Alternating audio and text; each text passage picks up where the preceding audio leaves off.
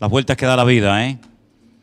Las vueltas que da la vida. Quien nos viera a nosotros hace un año y mira esta tarde en este lugar la presencia del Señor, todos ustedes, es que Dios es tremendamente bueno. Dios es misericordioso. Jamás, jamás nos vamos a llevar una desilusión con el Señor, sino más bien todo lo contrario. ¿Se acuerdan de este versículo, hermanos? Ese versículo fue para nosotros una fortaleza y de un ánimo tremendo. El Señor nos hablaba en esos días de que teníamos que encerrarnos durante un tiempo, estar tranquilos, estar confiados en Él, hasta que pasara esta ola, esta indignación.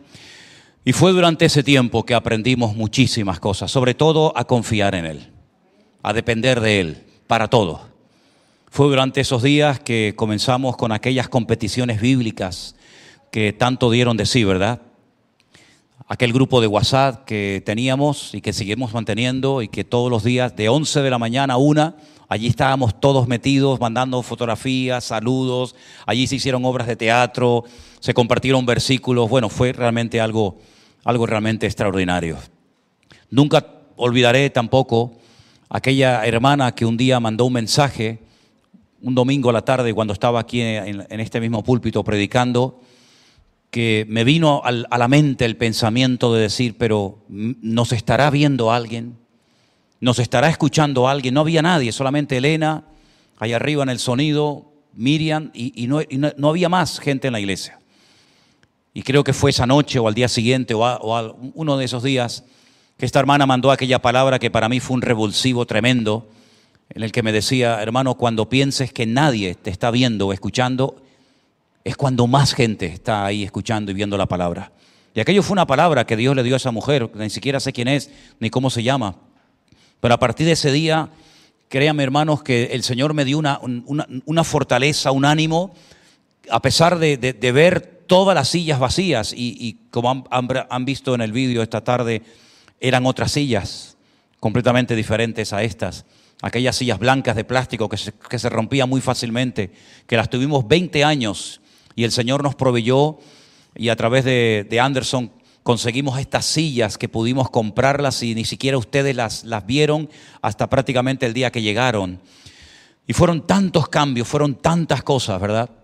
Pero sobre todo las cosas, si algo tenemos que destacar del Señor fue su fidelidad. Dios nunca nos abandonó, nunca nos sentimos solos, nunca nos sentimos, digamos, eh, eh, desanimados o destruidos, tristes, sino todo lo contrario. Teníamos una actividad frenética todos los días, desde la mañana hasta prácticamente la noche. Si no era la competición bíblica, era el grupo de WhatsApp, si no eran los devocionales, si no era, en fin, tantas y tantas cosas, ¿no? Hasta me dediqué a hacer deporte dentro de esta iglesia. Quité todas las sillas y me dediqué a, correr. Y aunque algunos engordaron durante el confinamiento, yo en aquellos días perdí cuatro kilos, que después los volví a recuperar, lamentablemente, ¿no? Pero hasta tiempo para hacer deporte teníamos. Y luego a las siete de la tarde teníamos allá afuera el aplauso para todos los sanitarios y todos los médicos. Fue un tiempo realmente inolvidable. La vida nos ha cambiado a todos en todos los sentidos, ¿verdad? Pero estamos muy agradecidos al Señor porque si miramos atrás, podemos decir, gracias Señor, porque tú cuidaste de nuestras vidas. Demos un fuerte aplauso al Señor en esta tarde. Gloria a Dios. Toda la gloria sea para Él. Aleluya. Aleluya. Tú eres bueno, Señor. Amén. Gracias, Señor Jesús. Voy a pedir a los niños si pueden pasar ya sus clases de escuela dominical. Los demás nos vamos a quedar aquí. Y quiero invitarles a que volvamos a abrir exactamente el mismo capítulo que el domingo pasado leíamos, Génesis capítulo 49. Llamamos al mensaje de la semana pasada un testamento o el testamento espiritual de Jacob, el último y gran patriarca de Israel. El primero fue Abraham, como bien saben ustedes, el segundo fue su hijo Isaac y el tercero fue Jacob. De los tres, el que menos vivió, pero fue una vida muy intensa, una vida muy dura, llena de muchísimas pruebas y dificultades. Y cuando él llega a Egipto, porque se entera de que su amado, de su querido hijo José, no está muerto, sino que está vivo, y Dios lo ha prosperado, Dios lo ha bendecido, él desciende a Egipto y cuando José lo presenta al faraón, y el faraón le pregunta cuántos años tienes, él le dice aquella frase célebre de pocos y malos.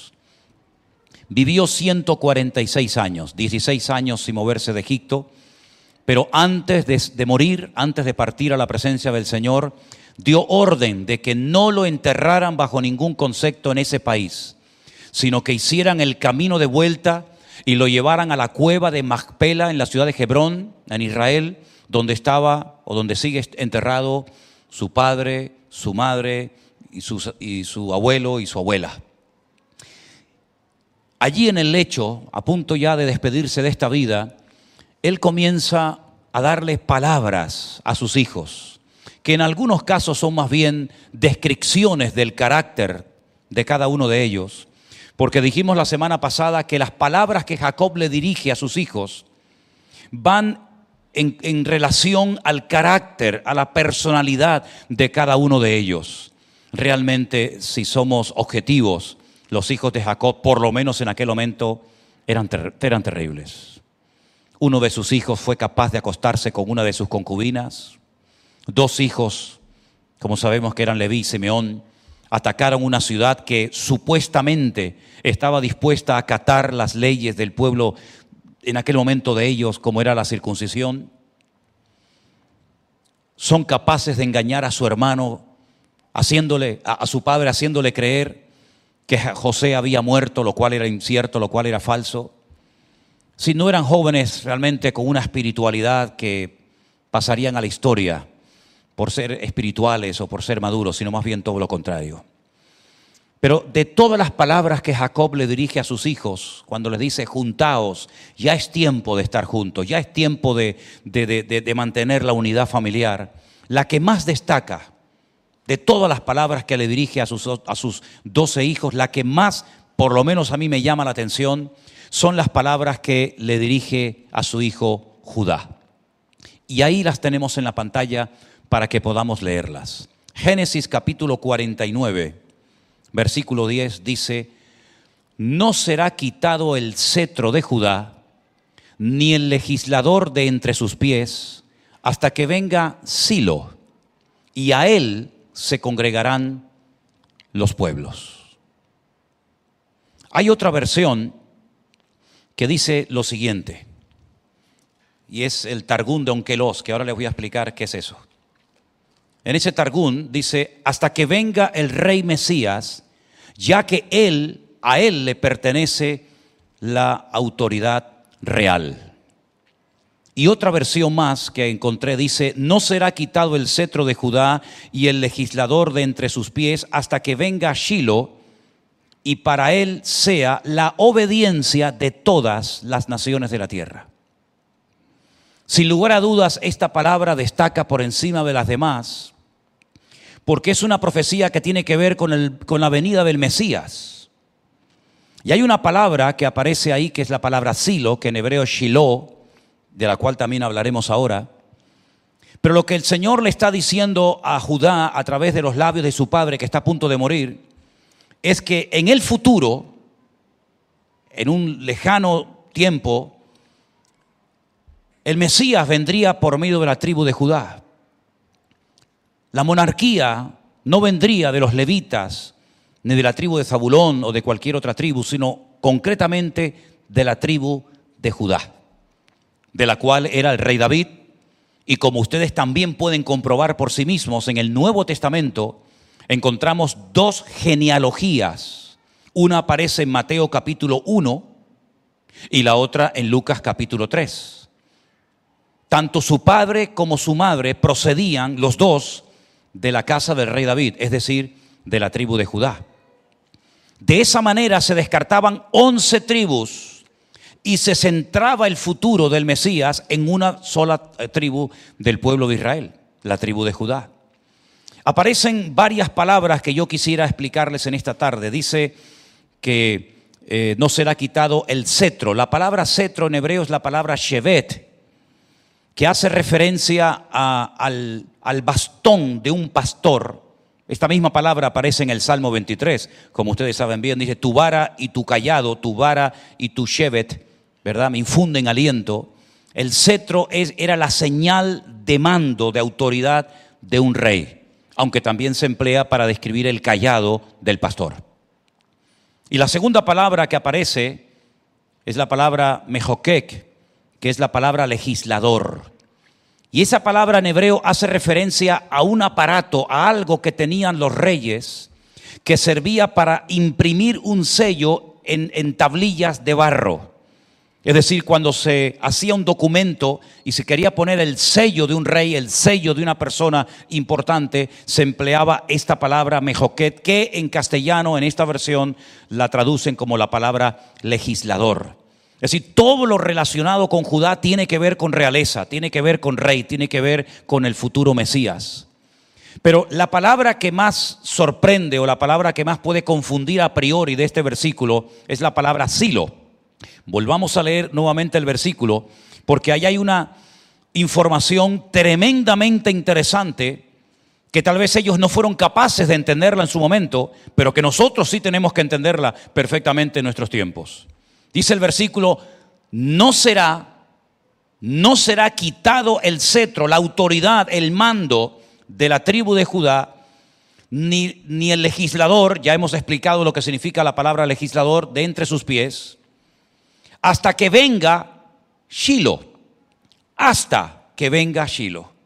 Una vez que venga esa persona que vamos a describir ahora de quién se trata, automáticamente Judá pasaría a un segundo plano. Por lo tanto, no puede ser que la primera venida del Mesías se dé hoy por hoy, porque la tribu de Judá no existe. No tiene autoridad real la tribu de Judá, ni siquiera existe la monarquía en Israel. Es un sistema parlamentario, es un sistema democrático como el que podemos tener en Europa en este momento, en nuestro país. Por lo tanto, sería totalmente imposible que Jesús pudiera venir hoy por hoy por primera vez o después de la destrucción del templo de Jerusalén que se llevó a cabo en el año 70. Aquí te está diciendo que Judá mantendría la autoridad de la monarquía de Israel hasta que venga Silo. La pregunta es, ¿quién es ese Silo o Shilo? Quiero ponerles un gráfico, quiero ponerles ahí algo en la pantalla que intentaré explicarles lo mejor posible para que ustedes vean la relación que existe entre esa palabra hebrea Shilo y la palabra Mashiach o Mesías. La expresión vendrá o hasta que venga Shiloh, en hebreo se dice Yavó Shiloh. Eso es lo que se traduce al castellano por hasta que venga Silo. Yo he puesto un gráfico de las palabras en hebreo de la expresión Yavó Shiloh por su valor numérico. Al pie de la primera columna, donde sale la expresión vendrá Shiloh, Yavó Shiloh, al final aparecen las palabras en hebreo. Yo las he desmenuzado una por una y he puesto al lado de cada letra su valor numérico. Y he puesto el nombre de cada una de las letras. La primera letra es la letra Yod, que tiene un valor numérico de 10, la letra Bet, un valor numérico de 2, y así sucesivamente. Aleph 1, Shin 300, Yod otra vez 10, la letra Lamed 30 y la letra Hei 5, lo cual nos da un total de 358. Esta es otra forma, lo que se llama la gematría, otra forma de interpretar textos bíblicos, cosa que en español, en castellano, ni en ningún idioma se puede hacer. Solamente se puede hacer cuando lees el Antiguo Testamento en hebreo. Puedes desmenuzar una palabra letra a letra y incluso hay algunas letras que tienen un significado propio, que no vamos a entrar en ese detalle ahora, sino simplemente lo que quiero mostrarles es que cada letra en hebreo tiene un valor numérico y cada número es una letra. Por lo tanto, si ponemos el valor numérico de cada letra al lado de cada una de ellas, nos da un total la expresión Yaboshilo o hasta que venga Silo de 358. En la otra columna aparece la palabra Mashiach o Mesías. Esa palabra nosotros la conocemos como Cristo. La palabra Cristo significa ungido. La palabra Mashiach, exactamente igual, significa mm, ungido. Si desmembramos, y desmenuzamos cada una de sus letras y al final ven en azul cómo se pronuncia esa palabra y cómo se escribe Mashiach, van a ver que la, la primera letra, la letra Men, tiene un valor numérico de 40. La segunda, la Shin, de 300. La siguiente, Yod, 10. Y la última, la letra Het, tiene un valor numérico de 8. Total, 358 el total del valor numérico, tanto de Mashiach como de la expresión vendrá Shiloh.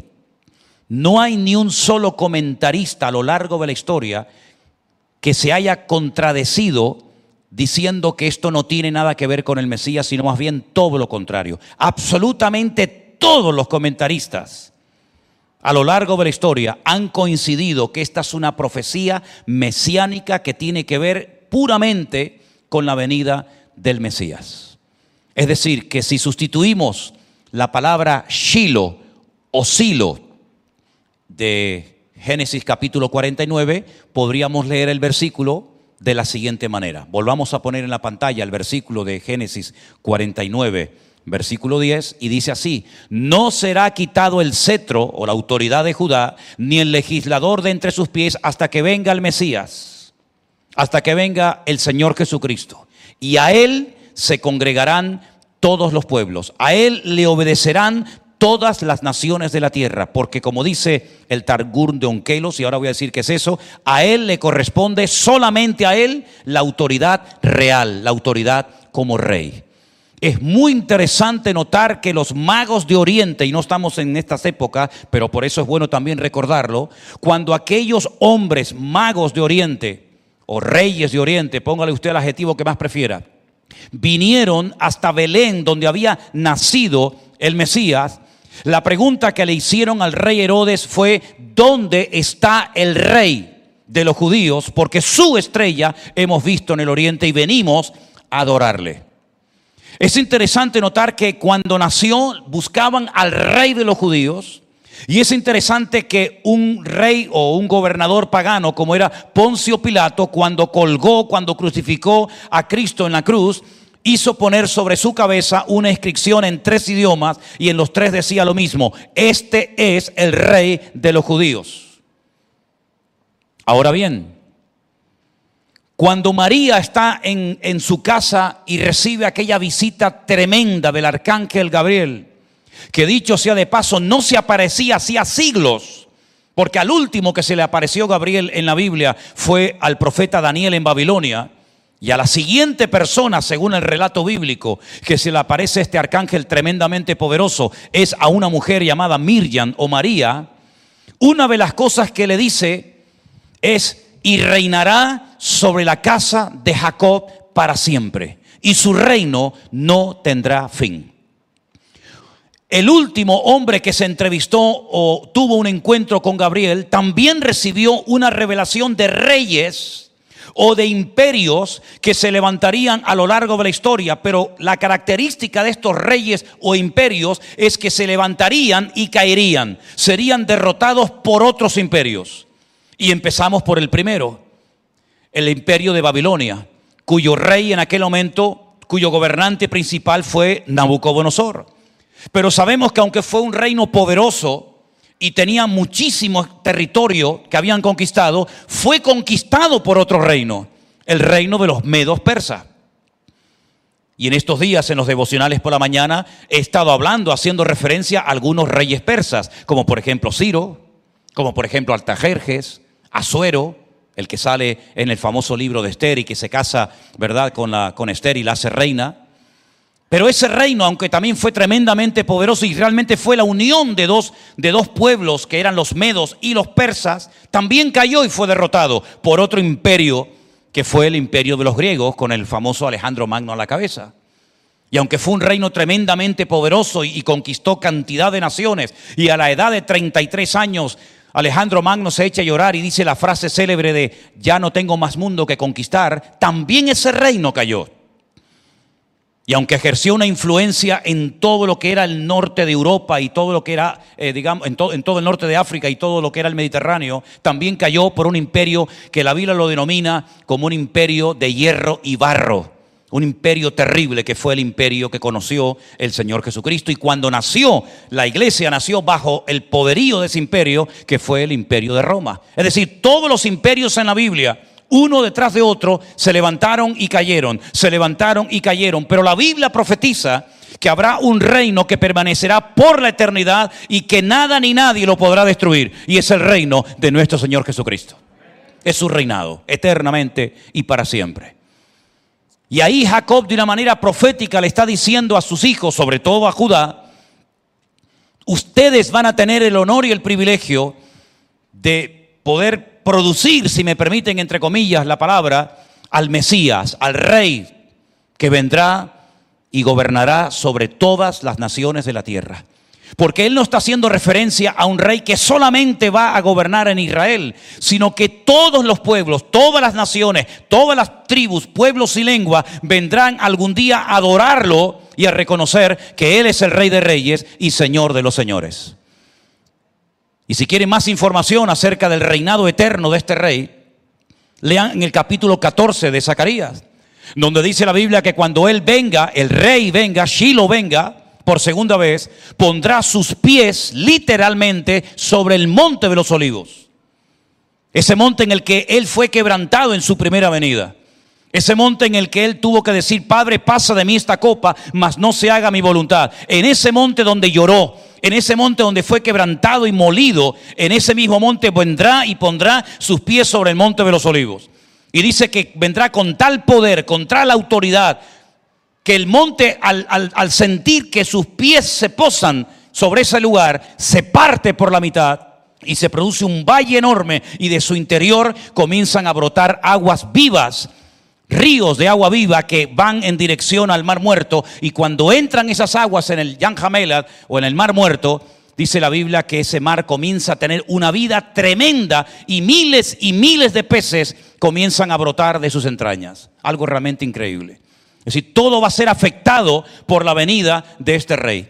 Pero fíjense la preposición que emplea Jacob, hasta que venga Shiloh. Una vez que venga el Mesías, una vez que venga el ungido, ya las cosas van a ser diferentes. Pero Judá tenía que estar preparado, Judá tenía que saber que en algún momento el Mesías vendría a través de ellos y en el momento en el que viniera, ese rey iba a ser conocido, por lo menos durante un tiempo, en su primera venida. Ahora bien, les dije que hay algo que se llama el Targún. La palabra Targún, ¿la habéis oído alguna vez? La palabra Targún significa en arameo traducción. Un Targún es una traducción. ¿Una traducción de qué? Un señor llamado Onkelos, aunque fueron varios, pero se conoce así, la traducción de Onkelos es la traducción de la ley de los primeros cinco libros de la Biblia, solamente de los primeros cinco libros de la Biblia, del hebreo al arameo. ¿Por qué al arameo? Porque el arameo era el idioma que aprendieron en Babilonia y muchos de ellos olvidaron, olvidaron hablar en hebreo.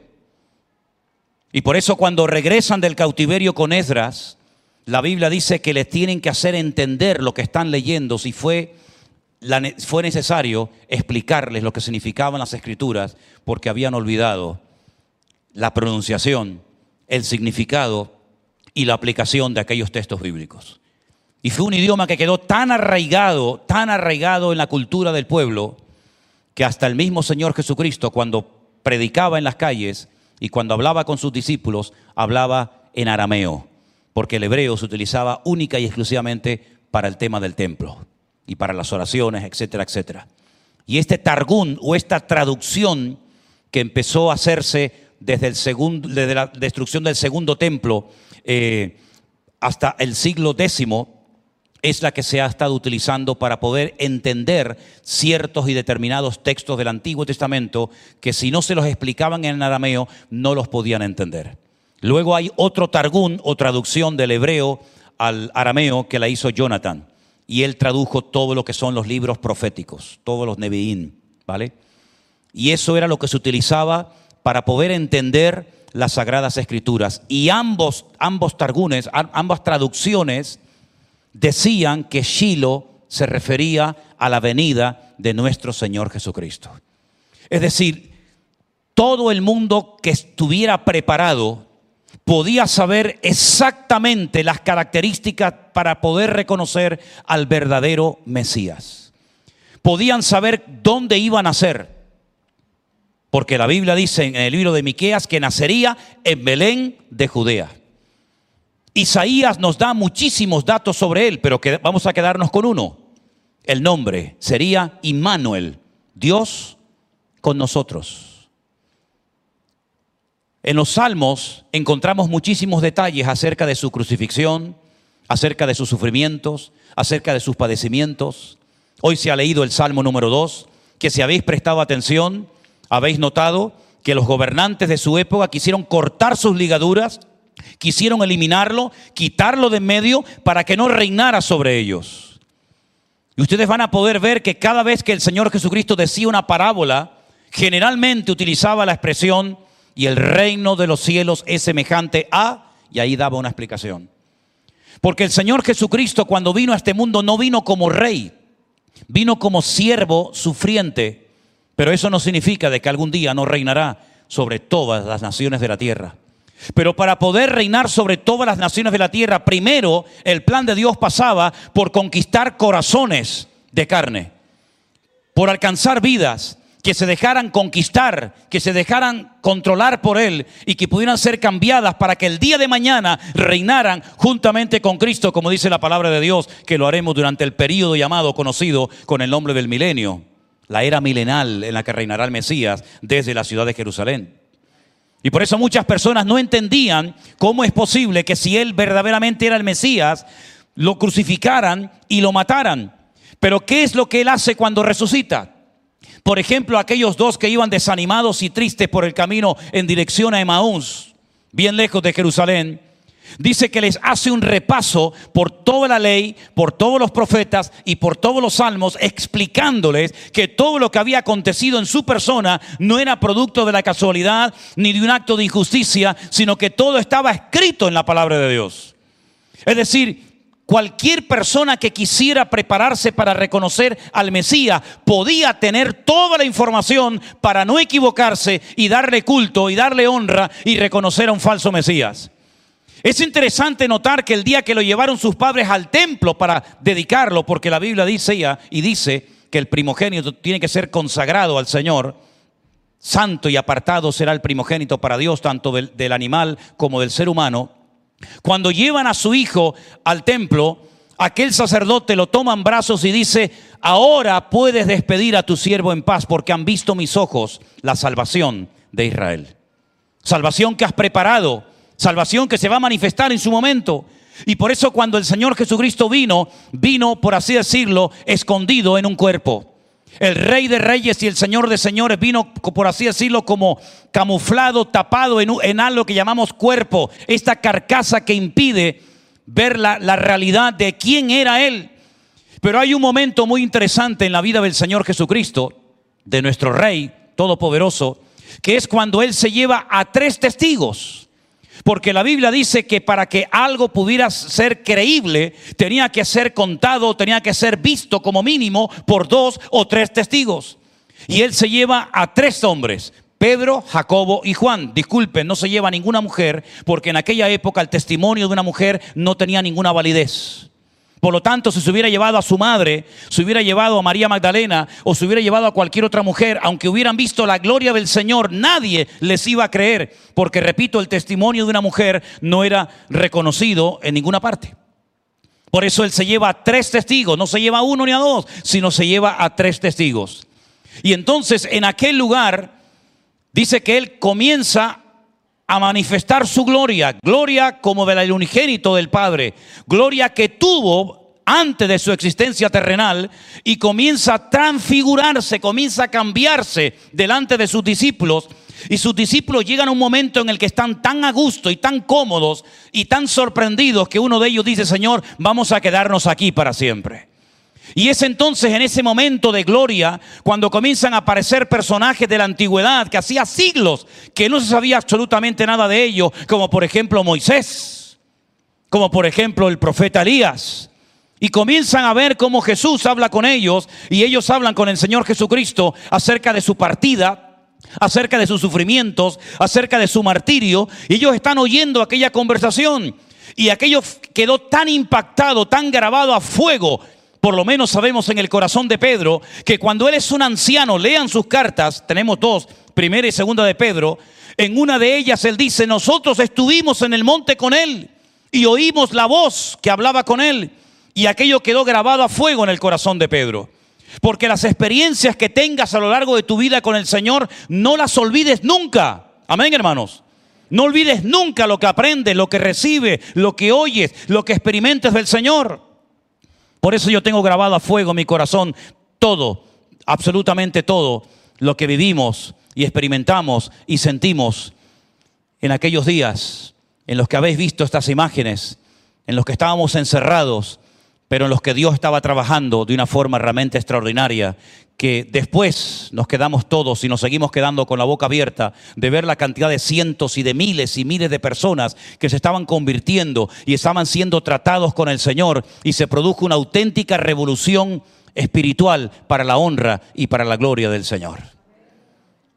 Y por eso, mis queridos hermanos, Judá tenía la tranquilidad, la seguridad, la confianza, el privilegio de saber que el Señor Jesucristo vendría en su momento, el Mesías vendría a través de todos y de cada uno de ellos. Pero al mismo tiempo que era una información exacta y correcta para el pueblo de Israel, también fue una información que Satanás la escuchó. Y por eso, si observamos toda la historia del Antiguo Testamento, vemos que uno de los objetivos de Satanás fue siempre impedir por todos los medios que naciera el Mesías. Como Él no lo sabe todo, porque el único que lo sabe y lo conoce todo y lo puede todo es el Señor, Él tiene que estar muy atento, Él tenía que estar muy atento a lo largo de la historia de la humanidad a todo dato, a toda información que el Señor daba, para de esa manera saber cuándo, dónde y por qué y a través de quién vendría el Mesías. Él sabía perfectamente que el Mesías vendría en forma masculina y no femenina. Por lo tanto, Él no tenía que perseguir a mujeres lo único que tenía que encargarse era de dejar estériles a mujeres para que el niño no naciera. Y lo hizo durante tres generaciones seguidas. Sara era estéril, Rebeca era estéril, Raquel era estéril. Porque él sabía que una mujer pariría algún día a Shiloh, pariría algún día al Mesías, que lo heriría a él en la cabeza y a su vez él lo heriría en el calcañar. Génesis capítulo 3, versículo 15, la primera profecía mesiánica de toda la Biblia. Viendo Satanás que su intento por impedir que el Mesías viniera le ha salido fallido, porque cada vez que oraban, automáticamente la, matriz se abría y parían, y cada vez parían más, tuvo que cambiar de táctica. Y entonces lo que hace, cuando están en Egipto, y se habla de liberación, y se habla de, que alguien ha tenido un encuentro con Dios a través de una zarza que ardía y no se consumía. Y se hablaba de que los tiempos se consumían. Y él sabía que los 400 años de esclavitud en Egipto estaban a punto de cumplirse. El diablo entra en pánico, el diablo se pone nervioso y pone en el corazón del, del hombre más poderoso de la tierra que promulgue un edicto que jamás, nunca nadie lo había promulgado y consistía en matar a las criaturas, a matar a niños. Yo no sé cuántas docenas, cientos o miles de niños murieron, no lo, no lo sé, pero sí sé, queridos hermanos, que aquello le salió, le salió mal. Aunque volvió a intentarlo una segunda vez, en la época, ¿verdad? En la época en la que él ya había nacido, cuando pone otra vez en el corazón de Herodes que vuelva otra vez a promulgar un edicto que mate a todos los niños y para que no haya eh, temor de que se le escape, pone una edad a partir de dos años para abajo me los matan a todos. Por si acaso ya tiene 10 meses, 12 meses o 18 meses, de dos años para abajo me los matan a todos. Pero se le escapó. Porque la Biblia nos enseña que aunque murieron muchos niños y hubo llanto y, y lamento y tragedia en Israel por las madres que perdían a sus hijos, la Biblia nos enseña que fue en una revelación por sueños, una noche, que el Señor le habla a su padre José y le dice, toma al niño y a su madre y huye a Egipto y espera allí hasta que yo te lo diga. Y por eso hay un versículo que dice, de Egipto llamé a mi hijo. Y cuando el Señor le revela a José que ya sus enemigos han muerto, retorna, pero en vez de irse a vivir a Belén de Judea, dice que decide irse a Nazaret, porque había una palabra que decía que él sería llamado habitante de Nazaret. Y allí se cría hasta los 30 años.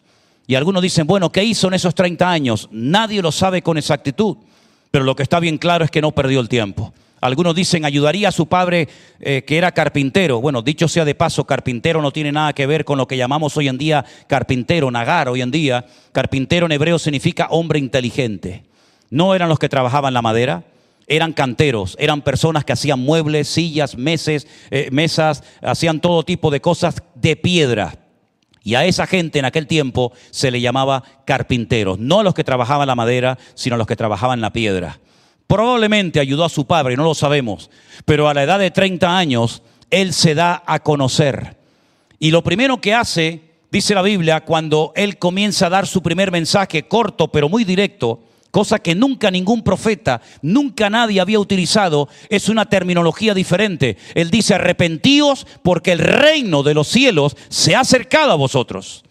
Es decir, ustedes se alejaron del rey, ustedes se desconectaron del gobierno divino, ustedes se alejaron del rey pero ahora el rey, su reino se acerca a vosotros, pero para volver a ser admitidos en este gobierno celestial, para volver a ser admitidos en este reino, hay una condición imprescindible y es arrepentíos. Porque si no hay un cambio de dirección, si no hay un arrepentimiento genuino, ustedes no pueden volver a formar parte de este reino donde yo soy el rey y donde yo establezco las normas. Y cuando Él se da a conocer, es interesante que se sube a lo alto de un monte exactamente igual que Moisés, pero no al monte Sinaí, porque dice Pablo en Gálatas que el monte Sinaí da hijos para esclavitud, porque de ahí viene la ley, sino que se subió a otro monte, donde se producen hijos de libertad, hijos que dan vida eterna o que tienen vida eterna. Y entonces él comienza a decir aquello de bienaventurados los limpios de corazón, porque ellos verán a Dios, y bienaventurados los pacificadores, porque ellos serán llamados hijos de Dios. Y tenemos todo el capítulo 5, todo el capítulo 6 y todo el capítulo 7 de Mateo, que es una especie de constitución de un rey que da a conocer su reinado. Y entonces él enseña a perdonar, él enseña a orar, él enseña relaciones interpersonales, él enseña a ofrendar, él da todas las pautas habidas y a por haber, así como la ley fue la pauta que Dios estableció para un pueblo concreto y específico que él había llamado de Egipto, que era el pueblo de Israel, ahora el pueblo de Dios pueden pertenecer todas las naciones de la tierra. Y así podemos ver en Apocalipsis, cuando dice la Biblia que se presenta ante Juan una multitud enorme que nadie era capaz de contarla. Y los judíos eran muy expertos en siempre estar contando. Fíjense que a veces contaban hasta los muertos que caían en el campo de batalla. Y contaban a los soldados que venían contra ellos. Y, contaban a los soldados que iban contra, los enemigos. No sé cómo lo hacían, pero eran expertos siempre en numerología. Siempre estaban contando y contando y contando. Pero dice que esa multitud de todas las naciones, pueblos, tribus y lenguas, nadie la podía contar. Y entonces cuando le pregunta aquel anciano a Juan en la isla de Patmos llorando, ¿estos quiénes son y de dónde han salido? Y él no tiene respuesta, pero tú y yo sí la tenemos, porque está en la palabra de Dios. Y la Biblia dice que tenemos que estar preparados para presentar eh, defensa con mansedumbre y reverencia ante todo aquel que demande razón de la esperanza que hay en nosotros. Juan no pudo responder, pero tú y yo sí podemos contestar, porque sabemos la respuesta y la respuesta dice, estos son los que han salido de la gran tribulación y se han mantenido limpios, se han mantenido puros delante de la presencia del Señor, lo cual quiere decir de que ahora el reino de Dios no tiene que ver única y exclusivamente con un pueblo, con una tribu, con una familia o con una nación, sino que ahora el reino de Dios es universal. Y por eso Él le dice a sus discípulos algo que no les entra en la cabeza. Id por todo el mundo y predicad el Evangelio a toda criatura. Algo que para ti, para mí es el ABC del cristianismo. Algo que tenemos clarísimo, para ellos no era tan clarísimo. Por eso no querían salir de Jerusalén. Por eso ellos estaban tan contentos en Jerusalén, viendo milagros, viendo señales, viendo prodigios, viendo cómo la gente se convertía y como oímos el jueves, que tuvo que permitir el Señor la muerte de un diácono de la iglesia primitiva, de Esteban. Y esto produjo un temor, esto causó una persecución tremenda en la iglesia y tuvieron que ser movidos por todas partes del mundo. ¿Por qué? Porque el Señor dijo, ustedes van a recibir poder, el mismo poder que yo tenía para hacer milagros, señales, prodigios, ustedes también lo van a recibir. Pero ¿para qué es ese poder?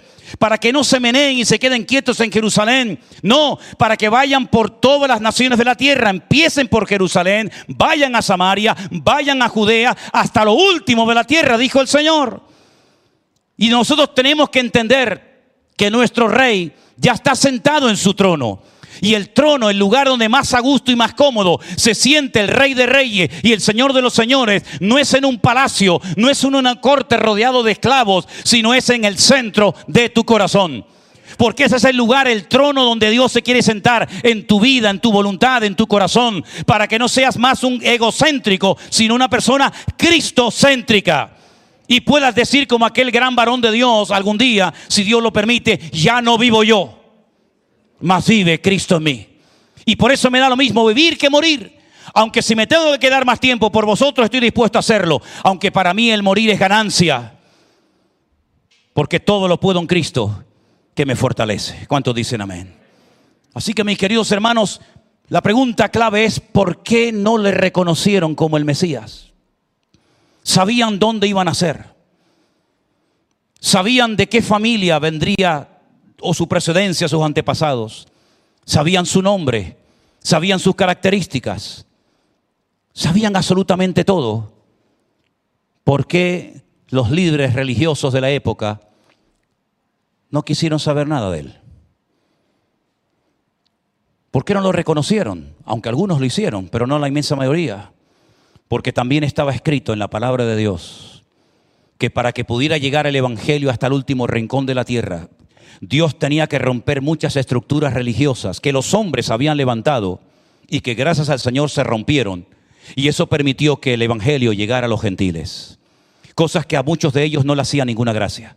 Porque ya saben ustedes la presentación que hace Pedro cuando llega a la casa de Cornelio en la ciudad de Cesarea, cuando dice aquello de, y mira que le había hablado el Señor, y mira que había visto una visión, pero como que no siente mucha tranquilidad y mucha paz en la casa de Cornelio, y dice, vosotros sabéis cuán abominable es para un judío entrar a comer o a posar o a hablar o a compartir en casa de un gentil. Menuda presentación. Empiezas bien, Pedro.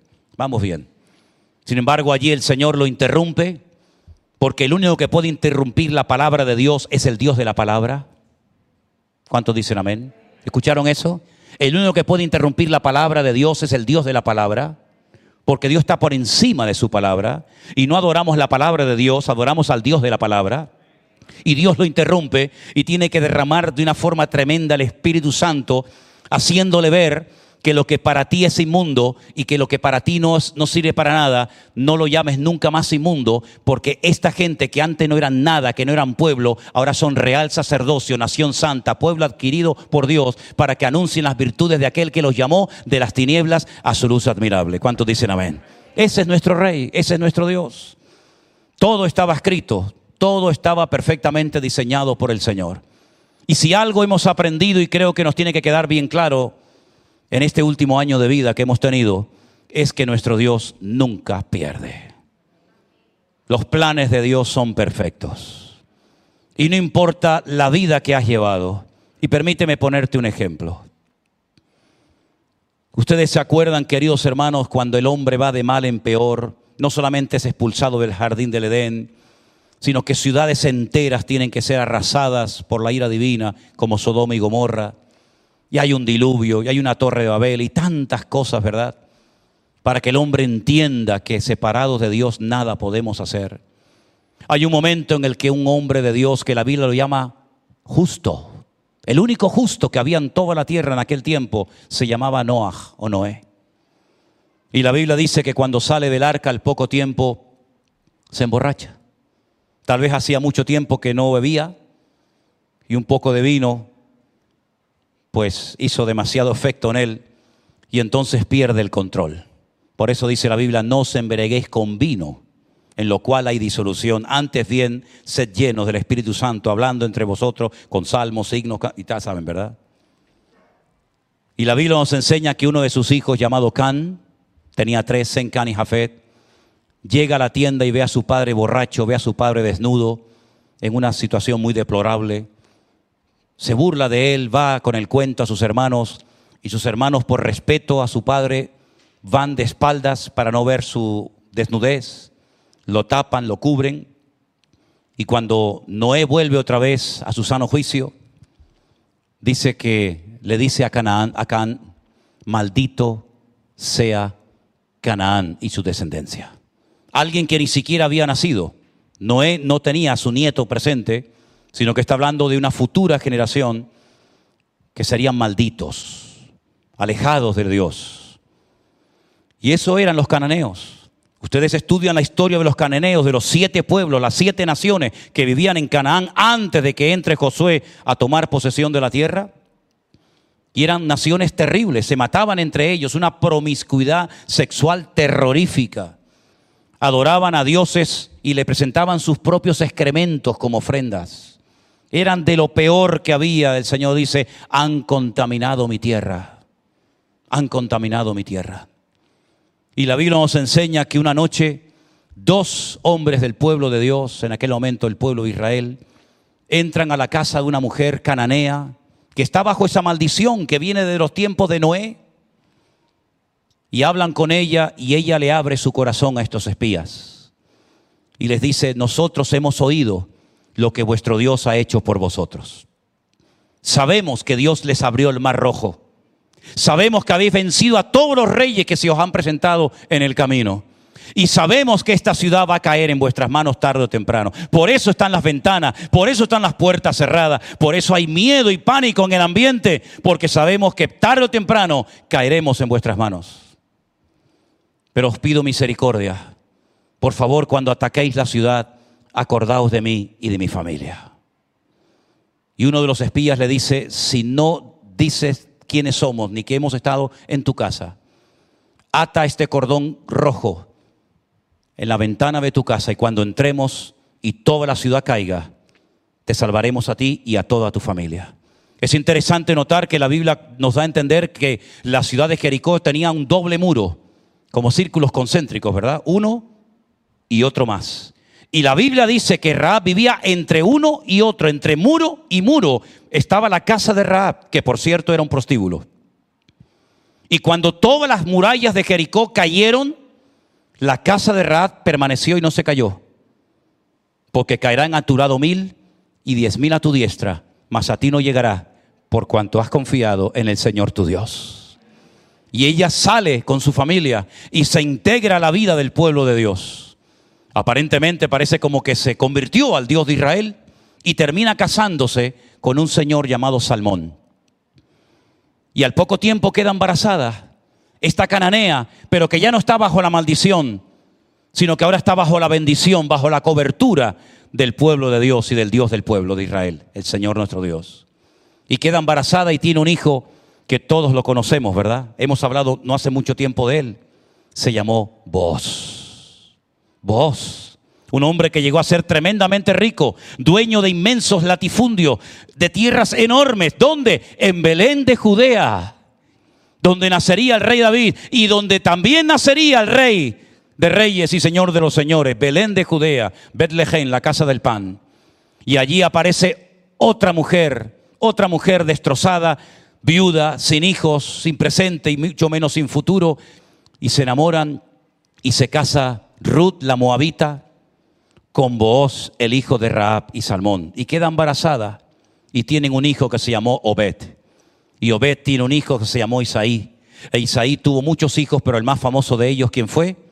David, de la tribu de Judá. Luego Dios nunca pierde, Dios siempre gana. No importa dónde vivas, no importa cómo te llames, no importa lo que te hayas dedicado, lo que hayas creído, lo que hayas practicado, lo que hayas hecho, no importa. Aquí lo que importa es que si estás en Cristo, nueva criatura eres. Las cosas viejas pasaron y aquí todo es hecho nuevo. Fuertes aplausos a nuestro Dios en esta noche. Aleluya. Gloria a Dios. Gloria a Dios. Gloria a Dios. Fuertes aplausos a Dios. Aleluya. A ti la gloria, Señor. Te alabamos. Te alabamos, Señor. Amén. Amén. Aleluya.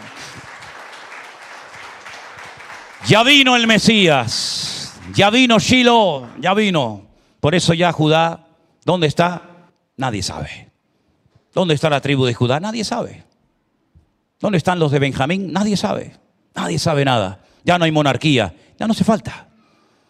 Judá cumplió un papel fundamental, fue un instrumento, un medio para alcanzar un fin, no un fin en sí mismo. Cumplió el objetivo, nació el Mesías, Judá a un segundo plano, porque ahora a quien adoramos y a quien honramos no es a Judá, es al rey de la tribu de Judá, el león de la tribu de Judá. Nos ponemos de pie esta noche, queridos hermanos. Le vamos a dar toda la gloria y la honra siempre a lo largo de nuestra vida. Porque cuando leemos las escrituras decimos, ahora las entiendo. Ahora cuando lean en la Biblia la palabra Shiloh, cambia y ponga a Cristo. Y va a entender que se refería a Jacob. Cuando venga el Mesías, entonces él recibirá toda la gloria y toda la honra. Y sabemos que Cristo viene pronto. ¿Cuántos lo creen? Sabemos que las profecías se van a cumplir. Ya se han cumplido todas las relacionadas con su primera venida. Cuanto más las que tienen que ver con su segunda venida. Cierra tus ojos, hermano querido, ahí donde estás. Vamos a orar y darle muchas gracias al Señor, porque ya Él vino a nuestras vidas y de ahí no se va nunca más. Bendito sea tu nombre, oh Dios. Señor, te damos infinitas gracias en esta noche. Nos gozamos y disfrutamos cuando leemos tu palabra, escudriñamos las escrituras y vemos, Señor, que tu palabra se cumple siempre, sí o sí. Aleluya. Gracias te damos en esta tarde porque tú viniste a este mundo en forma humana, ocultando muchas cosas de tu naturaleza divina, pero te despojaste, te vaciaste de todo por amor al hombre. Y siendo rico te hiciste pobre para enriquecernos a nosotros por medio de tu pobreza. Señor, qué sabiduría tan grande, qué ejemplo tan maravilloso. Señor, en esta tarde te adoramos y te bendecimos. Te damos gracias por tu venida. Te damos gracias por tu amor. Te damos gracias porque todo se cumplió a la perfección. Y hoy nos gozamos de estar aquí un año después de aquel día en el que tuvimos que estar encerrados. Pero hoy estamos aquí para darte gloria y honra a ti, soberano Dios del cielo. Levanta tus manos al cielo conmigo. Recuerda lo que fue el año pasado en estos días. Recuerda dónde estabas. Recuerda cómo estabas. Y mira hoy dónde estás. Mira hoy dónde estamos. Nuevamente aquí estamos. Porque la iglesia irá de victoria en victoria. Y de gloria en gloria. Y de bendición en bendición. Caerán por un lado, caerán por otro, mas a ti no llegará. Porque hemos puesto nuestra mirada y nuestra confianza en el Señor. Y gracias por tu fidelidad. Gracias por tu provisión diaria. Gracias por los cientos y cientos y miles de hermanos en todas partes del mundo. Muchos que no te conocían y ahora te conocen. Muchos que se habían apartado y ahora te honran. Muchos que, Señor, te, te, ignoraban, pero que ahora te aman. Gracias, Señor, por la obra que has estado haciendo y continuarás haciendo cada día. Gracias te damos por habernos cuidado, por habernos bendecido, por habernos prosperado, por habernos ayudado en este tiempo de prueba donde estuvimos encerrados.